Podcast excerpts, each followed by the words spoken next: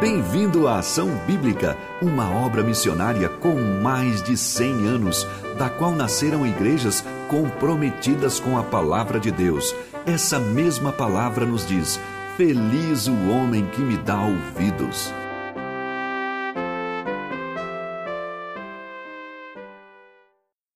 Bom dia! Acabamos de cantar Usa-me. Esse é o meu desejo e creio que é o seu também. Que nós sejamos instrumentos nas mãos de Deus, até a volta dele. Eu queria hoje de manhã tratar de um assunto dentro do, do, da série maior que estamos vendo, aproximando-se do Pai. Incredulidade. Baseado aí nesse texto de Hebreus, capítulo 3, de 7 a 19.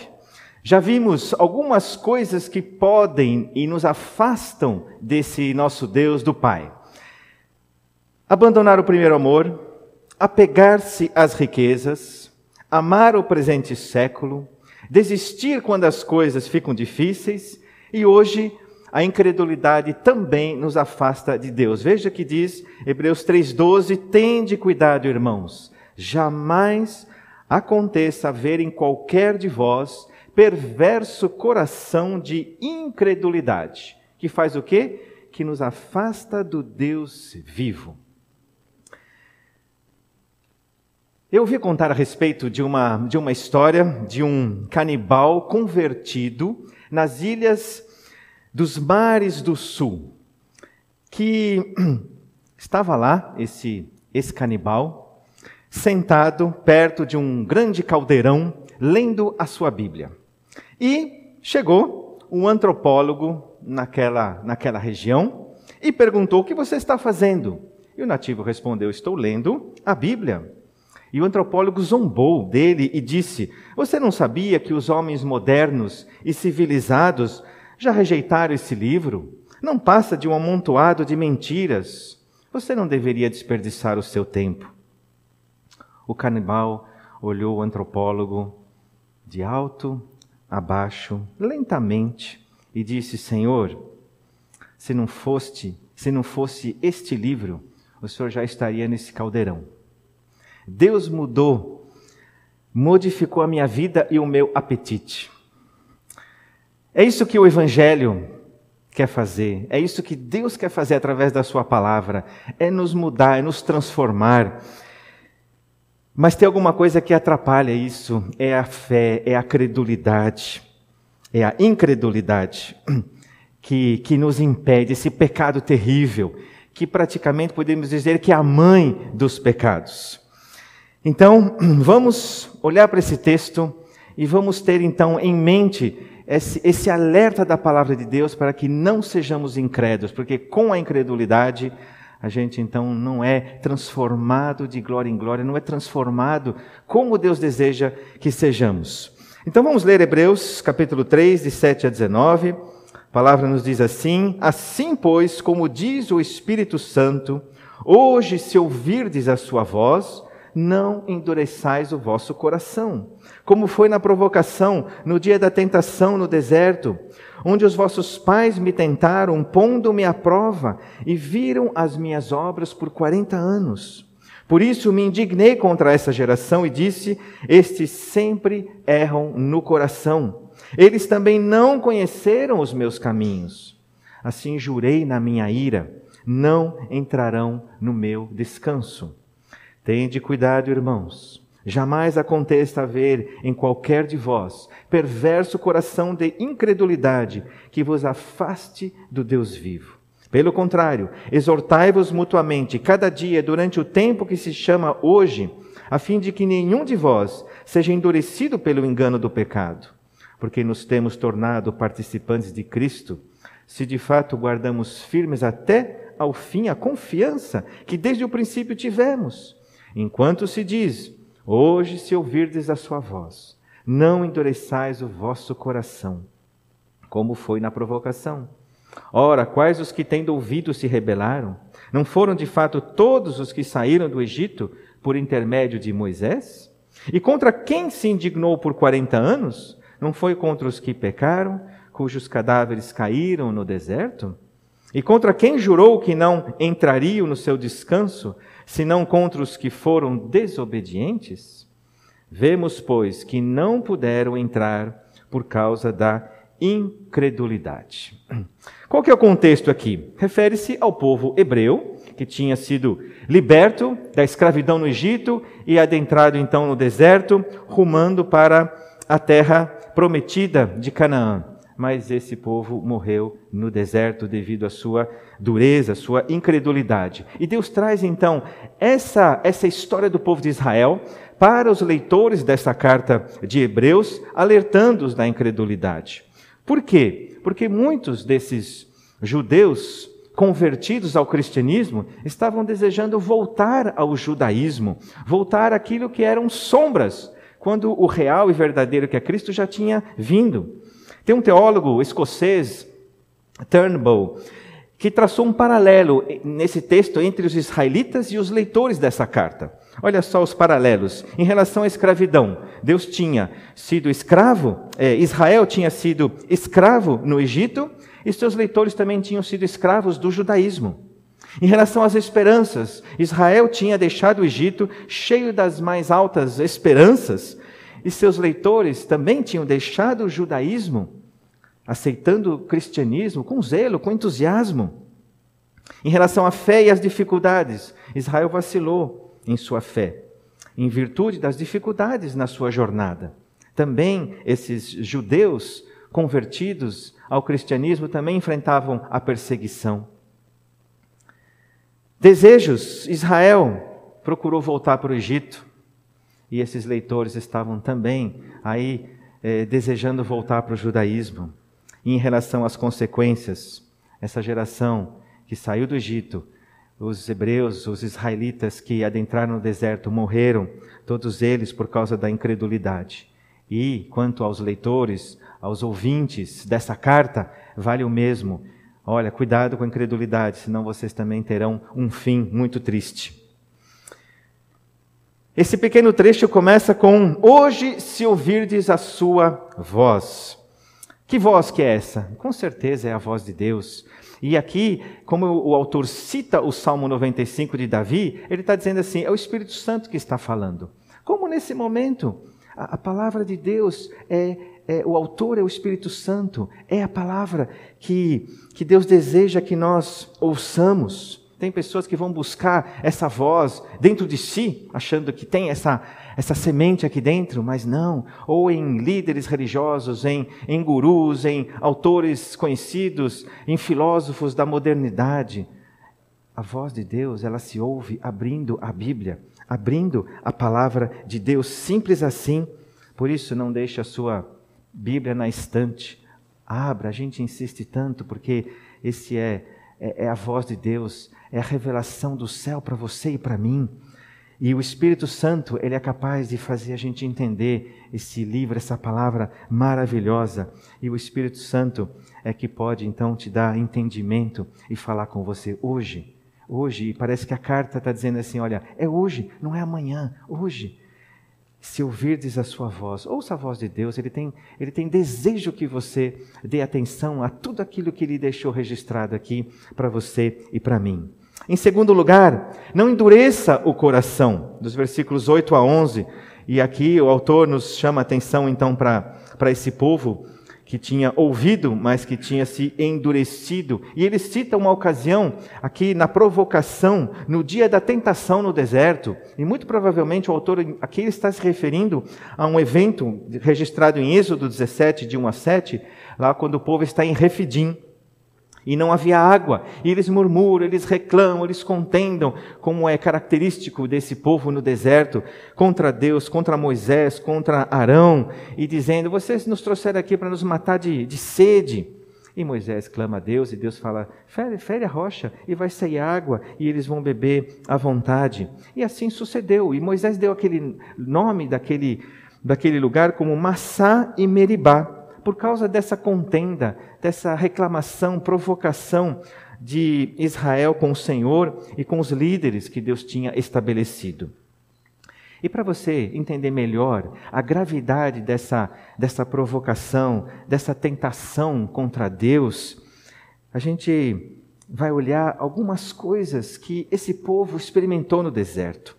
E aí esse, esse contraste fica muito chocante depois de tudo aquilo que eles viram.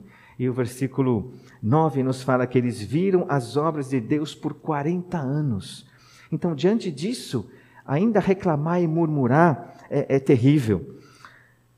Eles tinham visto as dez pragas no Egito, esses sinais maravilhosos. Quando eles saíram, o exército egípcio veio atrás e eles viram o anjo de Deus se colocando entre os egípcios e eles. E quando a Bíblia fala o anjo de Deus, é o próprio Deus, na pessoa de, de Cristo ali. Se não bastasse também, a nuvem se colocou entre eles como proteção. E a Bíblia diz que do lado dos inimigos, dos egípcios, era escuridão. Era assim, eles não conseguiam avançar. Mas do lado dos hebreus, do povo de Deus, era claridade e tinha luz. Então, mesmo durante a noite, eles presenciaram tudo isso, eles viram o mar vermelho se abrir.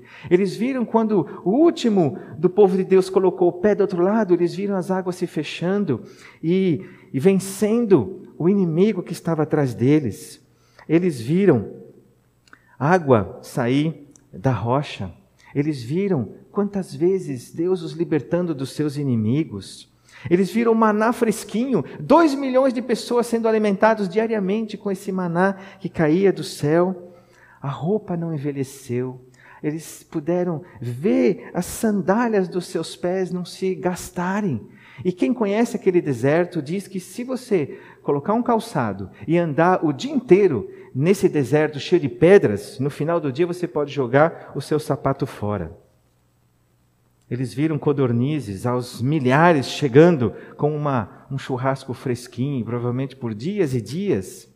Manifestações extraordinárias no pé do Monte Sinai, a terra se abrindo, tragando os culpados lá na revolta de Corá.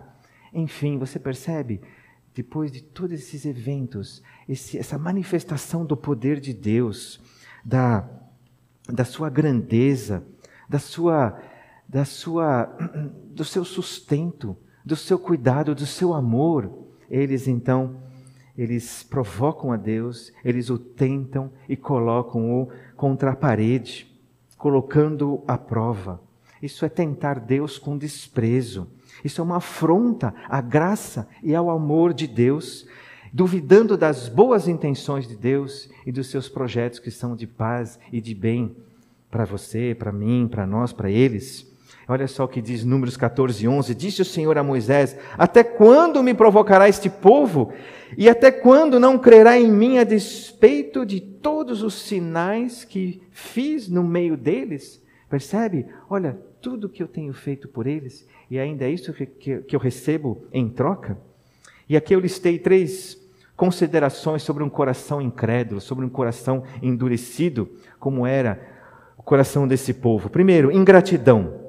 A ingratidão é um pecado e é característica de quem é incrédulo, de quem tem um coração duro, que não confia em Deus e na Sua palavra. O povo não reconhece as bênçãos de Deus. O povo não, não vibra mais com aquilo que Deus está fazendo, seja naturalmente aos nossos olhos ou sobrenaturalmente e apenas reclamações e murmurações e se põe contra Deus, contra Moisés, contra Arão e todo esse projeto de Deus de levá-los para uma terra boa que mana leite e mel, esquecendo que foram tirados de um, uma escravidão terrível.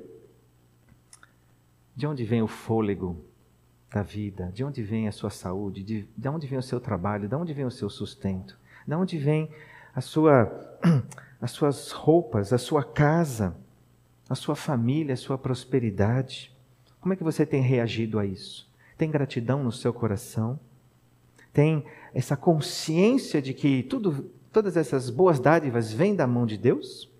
Olha, quando a gente lê Romanos 1, quando você abre naquele capítulo e você vê a, a descrição da ira de Deus contra toda impiedade e perversão dos homens, entendendo impiedade como sendo pensar pouco em Deus ou, ou, nada em Deus, e eu diria que é a irmã gêmea da incredulidade, é, a gente lendo esse, esse, esse capítulo, é, para esses que se rebelaram contra Deus, há consequências trágicas, a ira de Deus sobre eles. Mas ali nós encontramos a mesma característica ali que nós é, identificamos em relação à, à, ingratidão do povo no deserto. Romanos 1, 21 20, a 23 diz: Porquanto, tendo conhecimento de Deus, não é falta de conhecimento, não o glorificaram como Deus, nem lhe deram graças. A gratidão é uma rebeldia contra o autor da vida.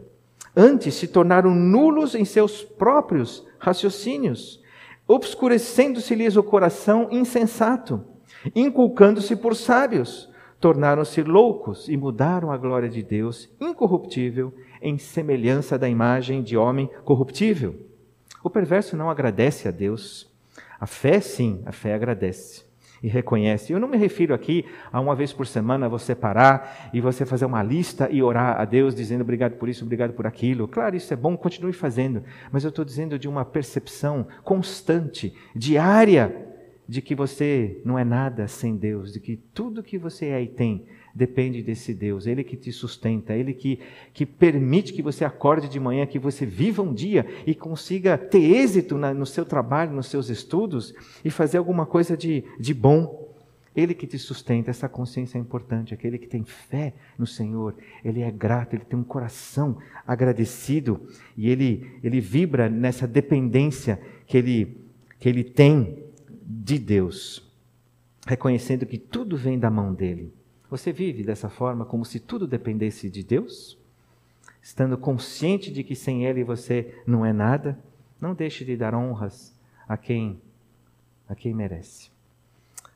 Uma segunda característica de, de um coração incrédulo, o texto nos fala aqui, sempre erram no coração. É o erro, o erro no coração. É no coração que tudo se passa. E aquele que é incrédulo, ele vai se entregar a mais pecados. Não só incredulidade como um terrível pecado, mas ele vai adentrar e vai errar, porque ele não vai acertar sem a fé, porque é através da fé que nós agradamos a Deus. E sem fé, então, ele vai errar. E a terceira característica, não querem andar nos caminhos de Deus. O texto aqui na RA fala que não conheceram os caminhos de Deus. Outras versões se recusaram a conhecer os caminhos de Deus, a andar nesses caminhos. Rebeldia. O Salmo 2 nos fala isso quando descreve os gentios, os reis, os príncipes, dizendo assim: rompamos os nossos laços.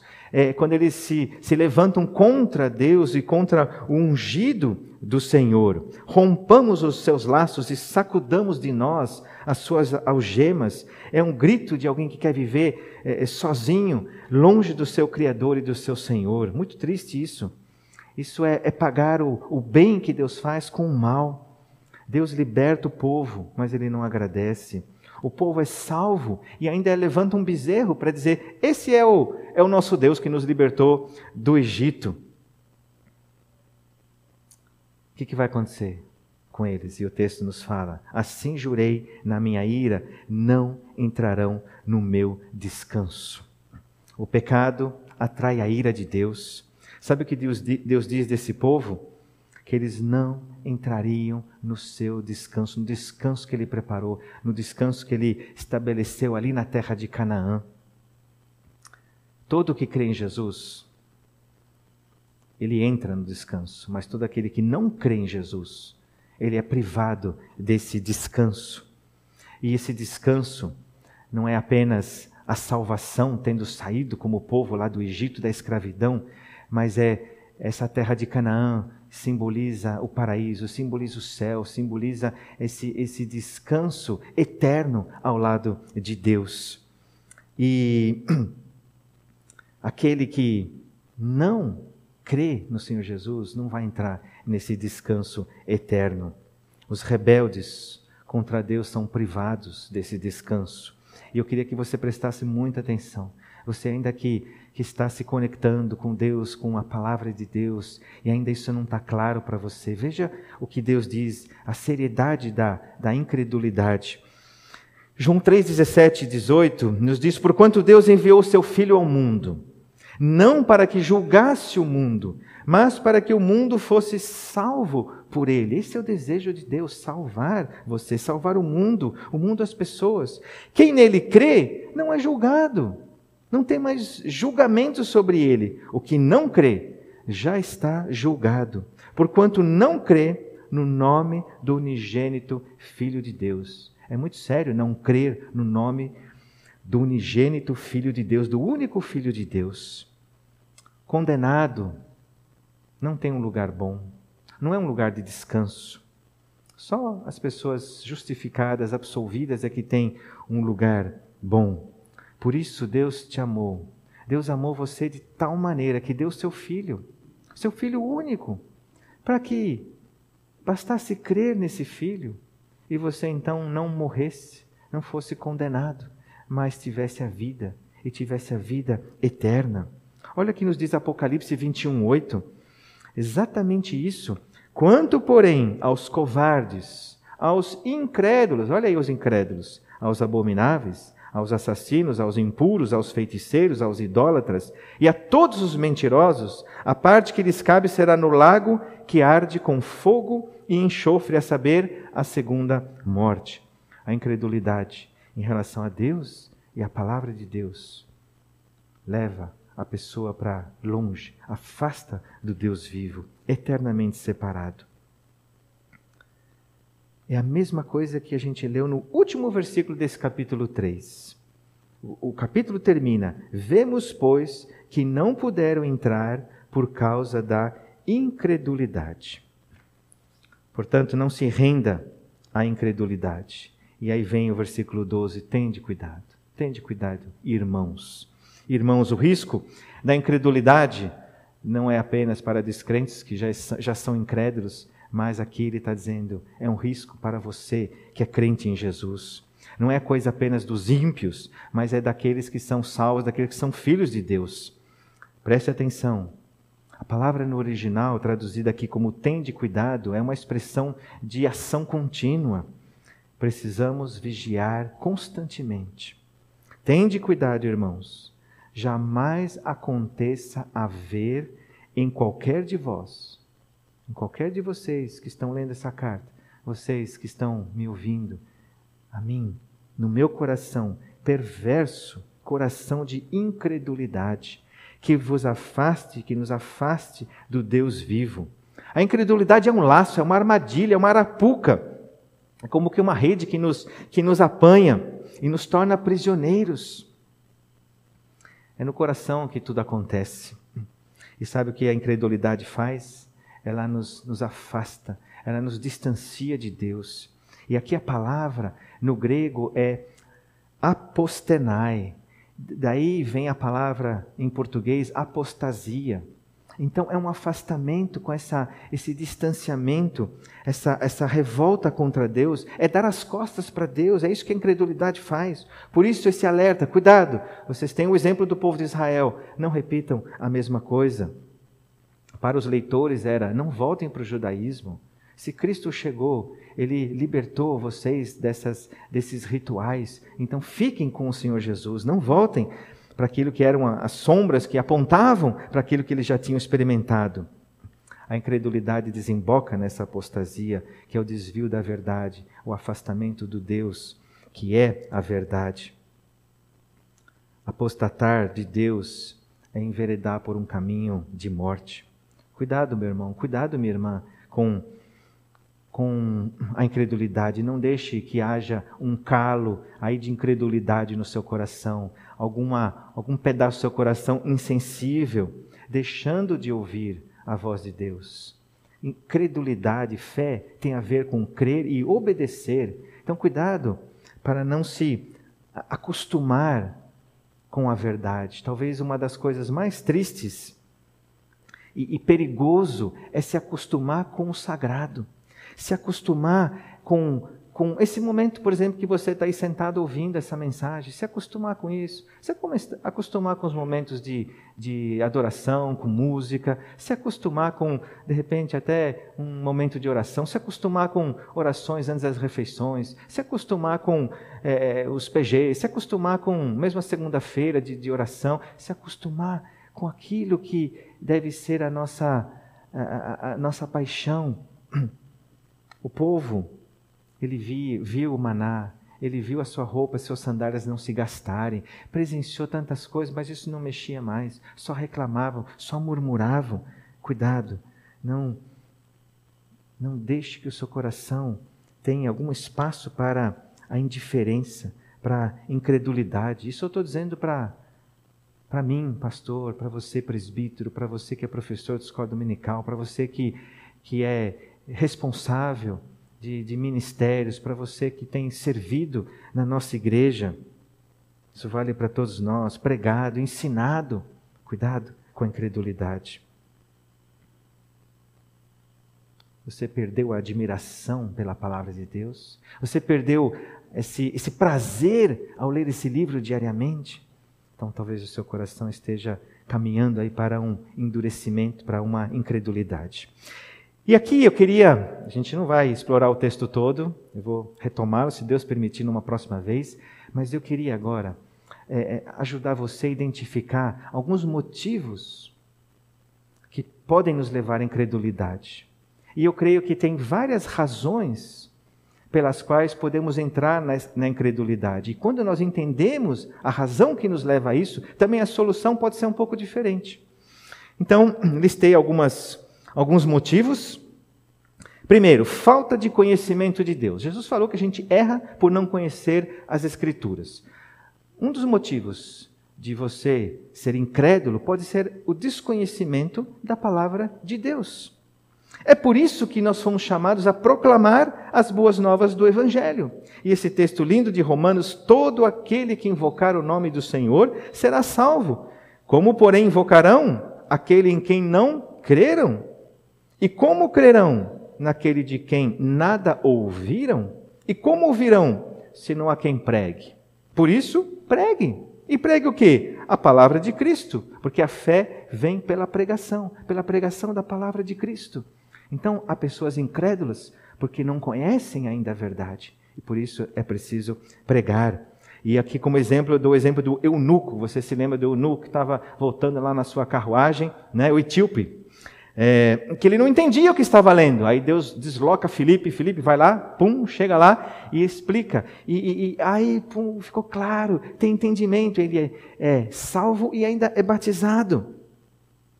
O crente convertido também precisa conhecer bem as Escrituras.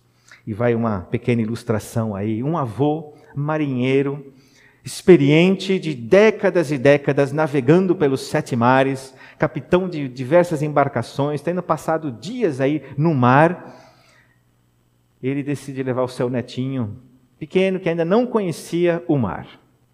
E todo feliz, leva o netinho, e o netinho, então, quando chega lá na praia, na areia, uau, que legal, né? Ele corre ali na água, bate as mãozinhas assim, e volta para o avô e diz: Vovô, agora eu conheço o mar. E o vovô disse: Eu também conheço.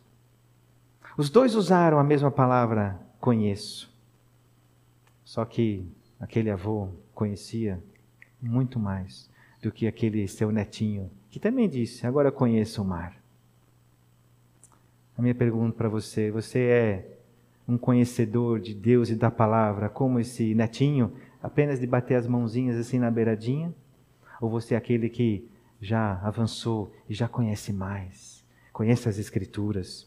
E com certeza, é, conhecer é, o, é, é, é a solução básica para a incredulidade. Com certeza, é, a, é, a, é o foco para resolver aí todo tipo, todo, todo tipo de incredulidade, os motivos que levam à incredulidade. Você conhece a Deus? Você conhece esse livro? Não apenas saber fatos sobre ele, mas ele tem sido o seu livro é, onde você deposita a sua confiança e você obedece, porque fé não é apenas um, um conceito, mas é uma prática. Um segundo motivo, que eu creio que pode ser também é, uma razão que leva à incredulidade, é algo contra a razão, contra a lógica. O, o problema aqui não é o desconhecimento da palavra de Deus, mas, com certeza, um aspecto né, de Deus, mas a falta de fé no sentido de, de convicção, de certeza de que isso é possível, porque Deus é um Deus dos impossíveis. E eu pensei em Zacarias, quando recebe o anjo Gabriel e ele diz: Olha, você vai ter um filho. O que, que passou na cabeça dele? Uma velhinha, que nem a minha Isabel, poderia engravidar de um velhinho que nem eu? Como sacerdote que ele era, ele conhecia as Escrituras, não era um desconhecedor da palavra de Deus. Penso que não era esse o problema dele. Mas quando o anjo vem e diz: Olha, tua oração foi ouvida, Isabel vai te dar um filho e o seu nome será João. Zacarias reage e diz: Como saberei isto? Porque justamente sou velho, minha mulher avançada em dias. Não cabia na cabeça de Zacarias o sobrenatural um Deus que faz o impossível. E a incredulidade dele estava com origem é, não no desconhecimento da palavra, mas numa. não cabe na minha lógica. E você e eu podemos viver na incredulidade porque a gente não crê no impossível, não crê naquilo que Deus pode fazer é, fora da nossa, da nossa lógica. É como se Zacarias tivesse dito: Gabriel, valeu pela visita, mas cá entre nós, isso não é possível, isso não faz sentido. E aí o anjo disse: então você vai ficar mudo. E Zacarias ficou no mínimo nove meses calado, podendo pensar: a fé não é um discurso, não é o que eu vejo. E penso que foi um trabalhar de Deus para ele perceber e crescer e dizer: a fé é algo que eu devo viver não pelos meus olhos, pelos meus olhos físicos, mas por aquilo que eu não vejo. É um andar sem ver, mas confiando na palavra de Deus.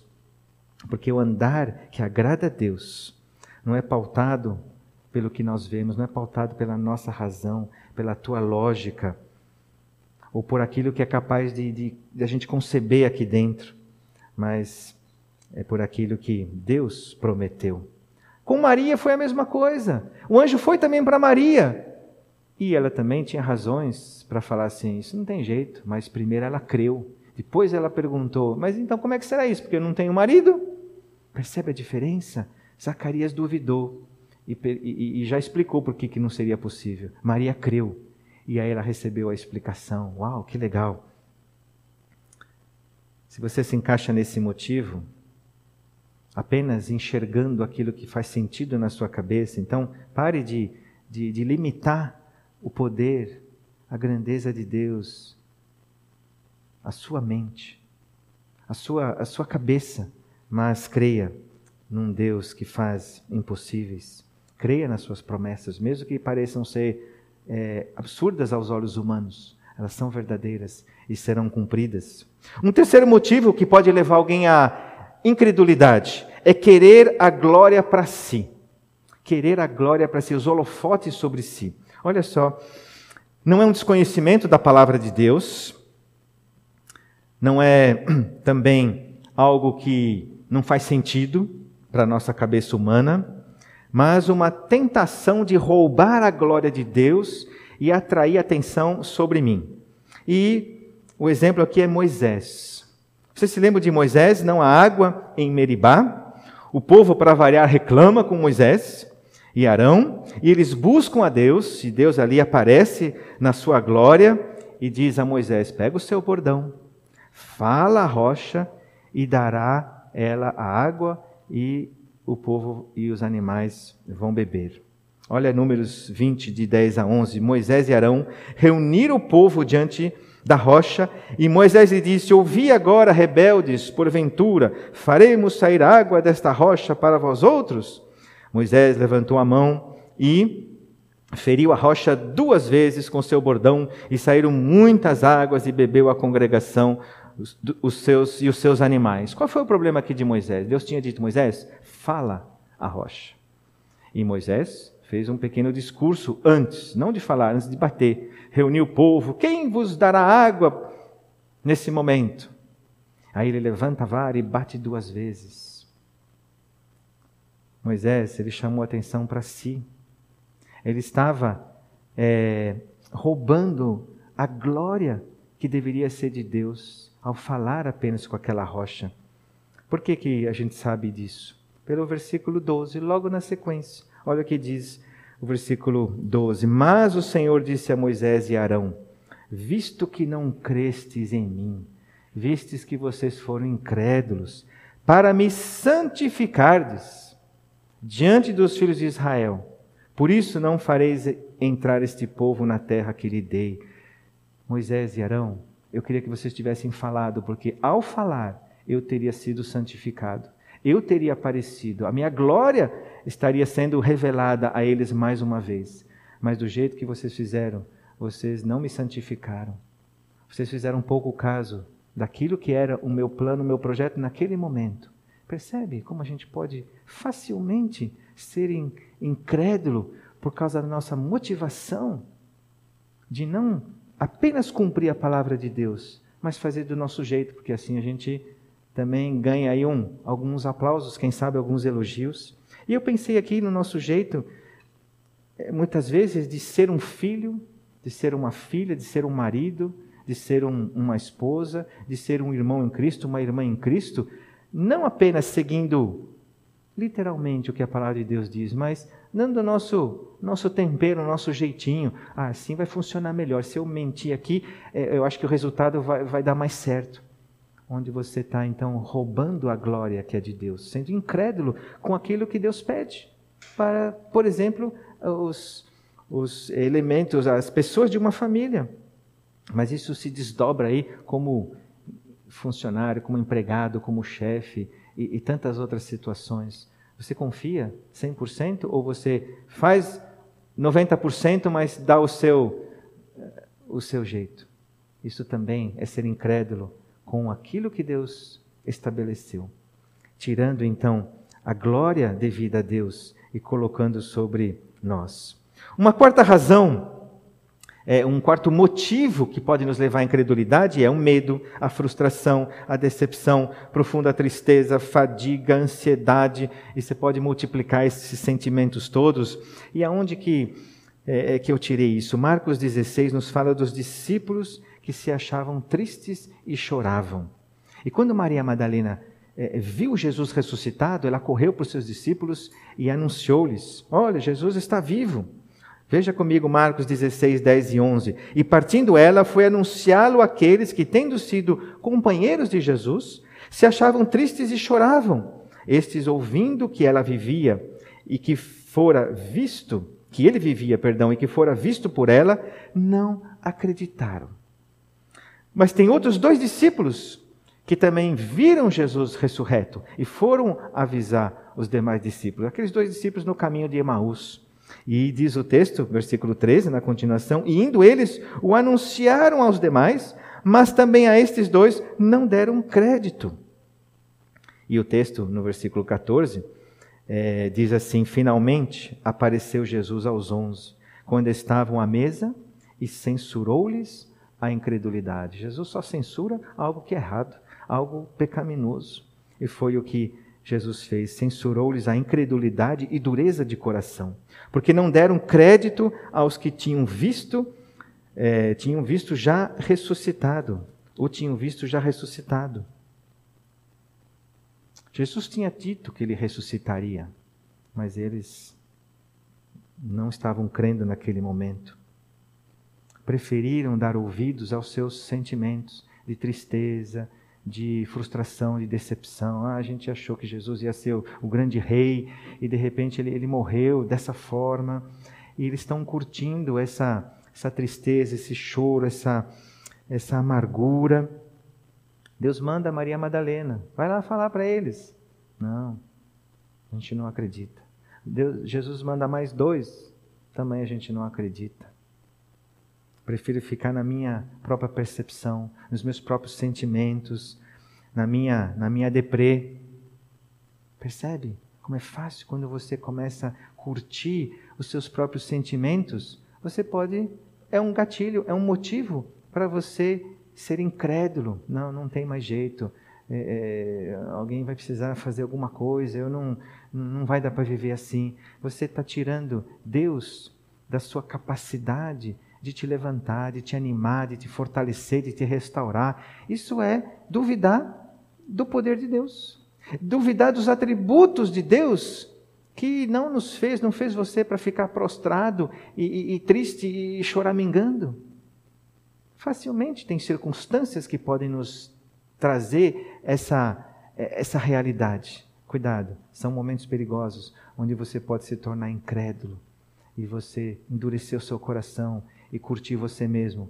E isso não vai te levar à solução, porque é em Jesus que nós temos a alegria, a paz e a solução para tudo isso. Tomé também foi, foi, diria que entrou nesse embalo aí, né? Até que quando ele colocou a mão, Jesus ainda falou: Olha, bem-aventurados os que não viram e creram. Mas ele diz: Senhor meu, Deus meu. E talvez você precise, se você está sentindo essa, essa fraqueza, essa incredulidade por esse motivo, talvez você tenha que dizer: Deus, me perdoa, Senhor meu e Deus meu. E resgatar aquilo que Ele é de fato para você e para mim. Mas o motivo, o próprio endurecimento, é aquele que ouve, que ouve, que ouve e não é, é não leva, não, não vem acompanhado de fé, não vem acompanhado de ação, de obediência. É aquele que se acostumou a ouvir e passa a ser então um incrédulo é, deliberado, passa a ser alguém que peca deliberadamente, conscientemente. E aí o exemplo é o povo de Israel no deserto, de dura serviço, coração obstinado. E mais um sexto motivo para a incredulidade: uma vida de prazer, o hedonismo. É, não é falta de, de conhecimento, não é também porque quer chamar atenção sobre si, roubando a glória de Deus, talvez não seja porque está aí triste e, e, e choroso, mas uma vida que quer apenas curtir o que é mais confortável, o que é mais prazeroso, o que é o que dá menos trabalho. E depois de dezenas e dezenas de más decisões, talvez depois de alguns anos, a pessoa acorda e fala: "Eu não quero mais isso". Uma incredulidade que foi aí aumentando, porque o foco era apenas viver é, o melhor possível. É aquele que devagarinho, uma vez para de de ler a Bíblia. Naquela semana eu não leio. Para de orar. Para de, de congregar. Para de ouvir os, os, cultos aqui no YouTube nesse momento, que é a nossa forma de, de se congregar. Para de, de se alimentar desse livro. E aí começa a colar, começa a mentir, começa a beber de vez em quando, voltar horários aí mais tarde para casa ou nem voltar para casa e até que não quero mais isso. Isso pode acontecer de forma mansa, de forma passiva, de forma é, silenciosa. E essa incredulidade, ela vai te afastar do Deus vivo. Tende cuidado, irmãos. Não brinque com aquilo que Deus fala e que você está minimizando. O que pessoas como Maria Madalena falaram e você não como dois discípulos, e eu vejo isso como sendo a, o amor de Deus falando: olha, vocês não estão lembrando o que eu falei, mas olha, tem mais duas pessoas que viram, são testemunhas de crédito, pessoas que chegam, são usadas por Deus para nos exortar, para nos animar. De crédito, se são pessoas vindas de Deus, Dê crédito a elas. E eu pensei na igreja de Corinto, uma igreja que, que para mim, é, lendo aí, tem muitas características uma igreja que quer fazer do jeito dela. Eu sou do fulano, eu sou do ciclano, relacionamentos que eram condenados por Deus e, e parece que continuava, não tinha problema. Práticas de, não, a ceia, eu estou com fome, eu primeiro, não vamos esperar os outros, esse negócio de corpo. Então, assim, várias coisas que é, parece que era o jeito das pessoas viverem o foco em si e não no corpo, não em Cristo, não naquilo que a palavra de Deus nos ensina. Como é que a gente pode concluir tudo isso? Com certeza deve ter vários outros motivos, mas eh, eu espero que você tenha entendido e, e consiga identificar aquilo que são os motivos pelos quais você pode ser incrédulo. E lembrando o seguinte: todavia, o meu justo viverá pela fé. E se retroceder, nele não se compraz a minha alma. Então, se afastar do Deus vivo, retroceder, é uma coisa que não agrada a Deus, não traz prazer. E você conhece aquele versículo de Hebreus tão clássico: de fato, sem fé é impossível agradar a Deus. A conclusão é que apenas com fé é que nós vamos agradar a Deus. Com fé, uma fé operosa, uma fé obediente. Porquanto é necessário que aquele que se aproxima de Deus creia que Ele existe e que se torna galardoador dos que o buscam. Se te falta fé, então lembre-se daquela, daquele pai que tinha um filho possesso de um espírito mudo e um espírito surdo. E ele, ele sofre demais com esse filho, porque esse filho, eh, e, o tempo todo, ele está ali, esse espírito tentando matá-lo na, na terra, no fogo, no mar. Esse pai, então, bem desesperado, vamos dizer assim, bem triste, chega para Jesus. Se tu podes alguma coisa, Jesus, tem compaixão de nós e ajuda-nos. E Jesus responde: é, Você pode crer? Tudo é possível ao que crê. E o pai imediatamente exclamou com lágrimas: Eu creio, ajuda-me na minha falta de fé. E eu queria que você repetisse essa frase agora. Repete aí comigo. Eu creio, ajuda-me na minha falta de fé. Mais uma vez, se você é crédulo, eu espero que você esteja repetindo aí na sua casa. Mas para a gente fixar, porque nós precisamos disso. Eu creio. Ajuda-me na minha falta de fé. Identifique então o que falta para você viver mais em fé. E você tem a lista aí. Falta conhecimento da palavra? Então, mergulha na palavra de Deus. Te falta crer contra a lógica, a sua lógica, a sua razão, então creia dessa forma. Abra esse, essa percepção de que para Deus não há impossíveis. Três, deixar toda a glória para Deus. Cuidado. Se você tem a tendência de, de puxar para fazer o seu, o seu jeito. Não. Quatro, apropriar-se das promessas. Vão te ajudar contra o medo, a ansiedade, a tristeza, a frustração, tantos outros sentimentos parecidos. Ou talvez você identificou a falta de uma obediência imediata, apenas acostumando com várias verdades, mas não te levam à ação, não te levam a, a falar de Jesus para os outros, não te leva a sair daquela prática que você reconhece, mas que entra ano, sai ano e você mantém. Pode ser dentro da sua casa, pode ser no seu trabalho, pode ser uma coisa que você faz escondido, que só você sabe. Ou talvez seja deixar de viver para si no comodismo. Você está assim, fazendo é, é, pouco caso com até a programação, as atividades da igreja que visam nos, nos juntar e nos fortalecer. Tende cuidado, irmãos. Jamais aconteça haver em qualquer de vós perverso coração de incredulidade que vos afaste do Deus vivo. Que Deus nos ajude. Senhor Deus, nós dizemos como este Pai, nós cremos. Ajuda-nos na nossa falta de fé, porque nós queremos te agradar. Nós queremos que o Senhor tenha prazer é, em nós, na nossa, nos nossos pensamentos, no nosso agir, no nosso falar, para que a glória toda seja tua, Deus. Nos livra de um coração incrédulo, nos livra desse, desses calos de insensibilidade, ou de indiferença, ou de se acostumar. Deus nos livra desse pecado terrível da incredulidade, de, de um coração endurecido. Senhor Deus, e nos, nos socorre, e, e nós queremos juntos é, nos, nos incentivar, nos exortar, nos estimular.